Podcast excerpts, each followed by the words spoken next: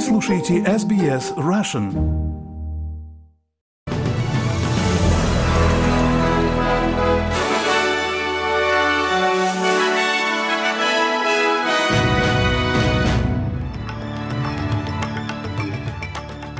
Добрый день, вы слушаете новости СБС на русском языке. С вами Виктория Станкеева. Сегодня среда, 25 октября.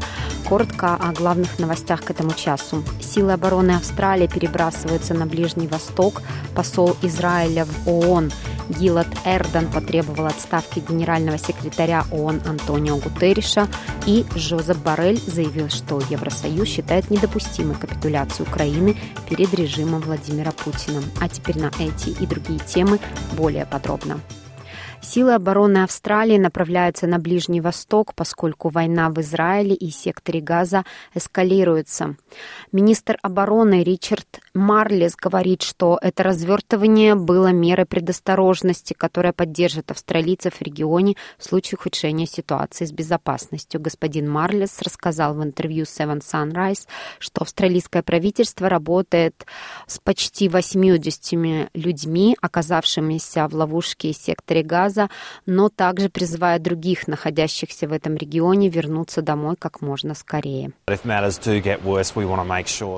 Если ситуация ухудшится, мы хотим убедиться, что мы готовы. Послание, которое мы действительно хотим донести до австралийцев, находящихся в этом регионе, заключается в том, что если вы хотите уехать, не откладывайте, воспользуйтесь вариантами, которые у вас есть на коммерческих самолетах, отправляйтесь домой, потому что сейчас очень нестабильная ситуация.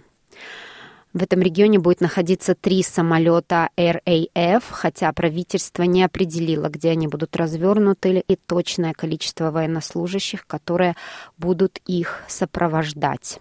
Посол Израиля в ООН отменил встречу с главой ООН Антонио Гутерриш и призвал его уйти в отставку из-за комментариев, которые он сделал по поводу конфликта в регионе.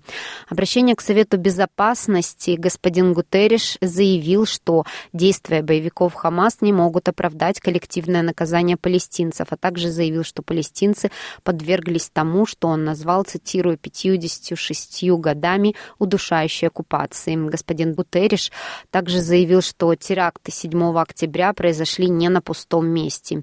Министр иностранных дел Израиля Эли Коэн должен был сегодня встретиться с господином Гутерришем, но обвинил главу ООН в том, что он видит только одну сторону конфликта.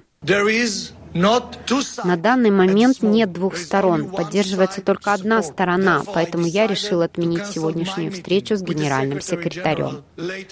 Посол Израиля в Австралии защитил право своей страны на самооборону. В результате атак военной группировки Хамас на Израиль 7 октября погибло более 1400 человек, и более 200 человек были взяты в заложники. С тех пор в результате ответных ударов в секторе Газа погибло более 5000 человек. Посол Израиля Амир Майман говорит, что его страна действует в соответствии с гуманитарным правом. Господин Майман собирается выступить сегодня в Национальном пресс-клубе, поскольку на премьер-министра Альбанеза оказывается все большее давление, чтобы он посетил Израиль по пути домой из Соединенных Штатов. И Австралия отправляет в Украину 3D-принтер по металлу и систему борьбы с дронами в рамках пакета военной помощи стоимостью 20 миллионов долларов. В список вошли оборудование для разминирования, портативные рентгеновские аппараты, 3D-принтер по металлу и системы противодействия дронам, расходный материал, разработанный австралийскими фирмами Mamidron Shed, MicroX, MineLab и SP3D. Премьер-министр Энтони Альбенезе заявил, что Австралия по-прежнему твердо поддерживает Украину в защите от вооруженных сил России. Правительство Австралии также сообщает, что самолет И-7A Vegetale Королевских вооруженных сил Австралии будет направлен в Германию для поддержки усилий по защите коридора международной гуманитарной и военной помощи Украине.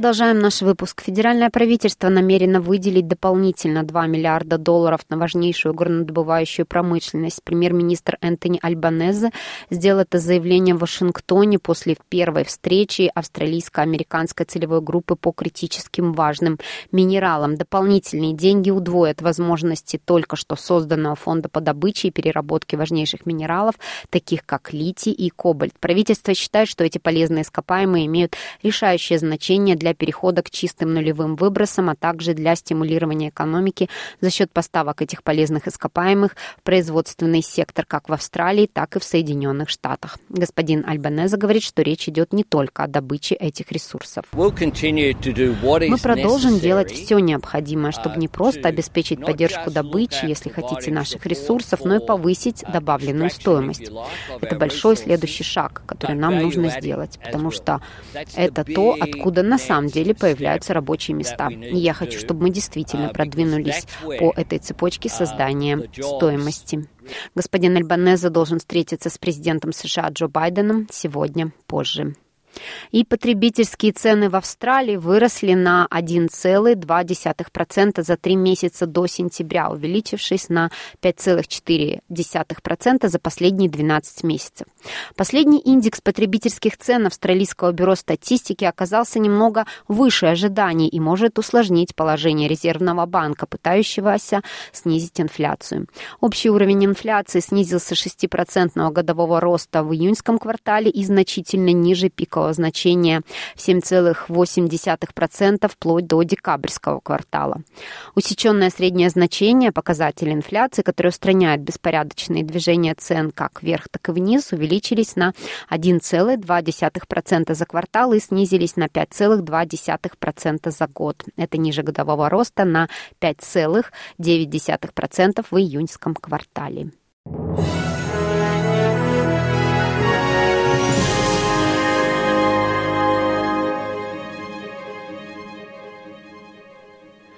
Вы слушаете новости СБС на русском языке. Верховный представитель Евросоюза по иностранным делам и политике безопасности Жозеп Барель заявил, что войну России с Украиной можно было бы быстро завершить, прекратив помощь Киеву, но в Евросоюзе этого не хотят. По словам Бореля, который в прошлом году всегда выступал за поддержку Киева, украинцы не смогут самостоятельно защищаться от российской агрессии и нуждаются в помощи Европы. Он также подчеркнул, что Евросоюз считает недопустимой капитуляцию Украины перед режимом Владимира Путина.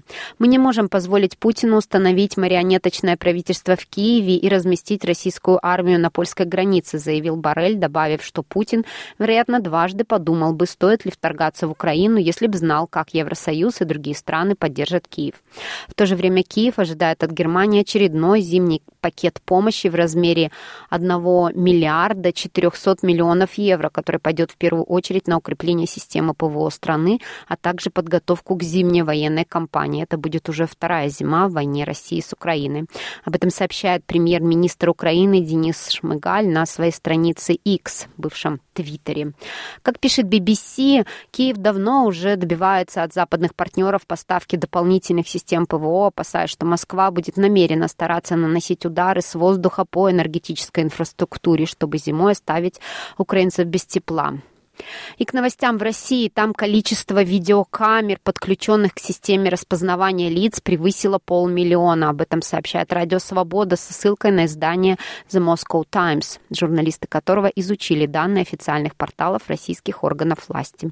Согласно этим данным, система слежения за гражданами внедрена уже в 62 регионах страны. В ближайшем будущем она может затронуть три четверти ее территории. Лидером по количеству камер системы распознавания лиц является Москва, на улицах которой размещено 260 тысяч таких устройств. The Moscow Times отмечает, что видеослежение в столице стало почти тотальным. Оно покрывает 90% жилого сектора и 74% общественных мест. Российские власти все чаще используют систему распознавания лиц для контроля над оппозиционерами и подавления гражданской активности. Так, в течение прошлого года с помощью видеокамер в московском метро были задержаны сотни активистов, граждан, принимавших в разное время участие в протестных митингах, блогерах и независимых журналистов.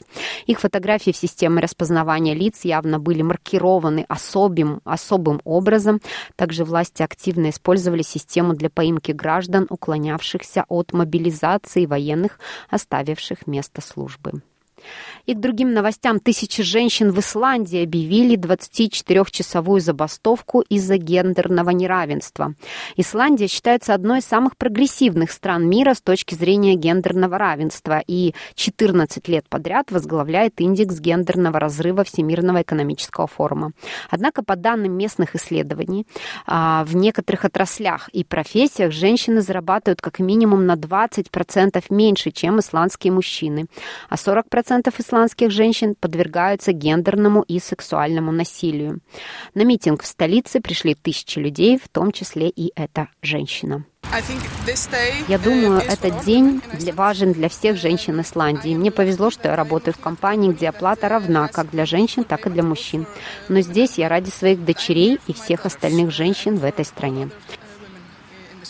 Забастовка стала первой однодневной забастовкой после первой женской акции протеста в 1975 году.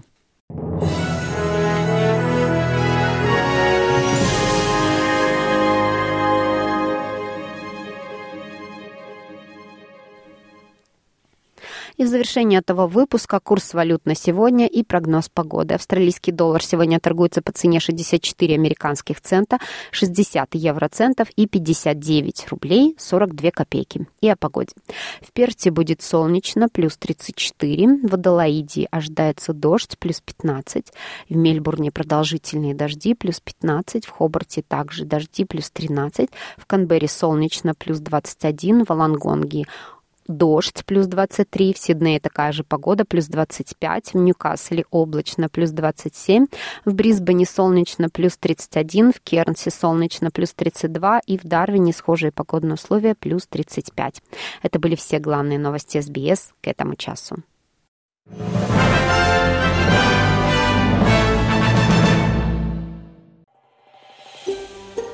Хотите услышать больше таких историй? Это можно сделать через Apple Podcasts, Google Podcasts, Spotify или в любом приложении для подкастов –